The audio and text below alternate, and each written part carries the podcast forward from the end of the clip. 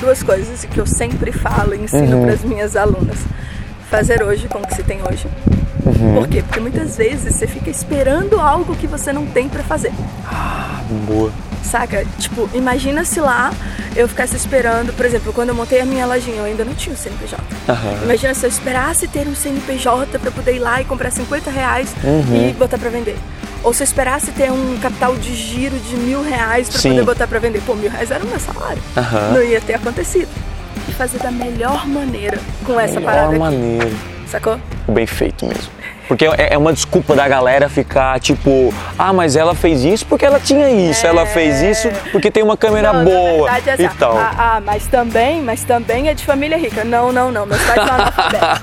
Ah, mas também, também casou Tipo, com não marido tem rico. objeção, Não, é, também não, não, casei cheguei com marido lá. rico, cara, não Caraca. Teve, não teve isso no caminho.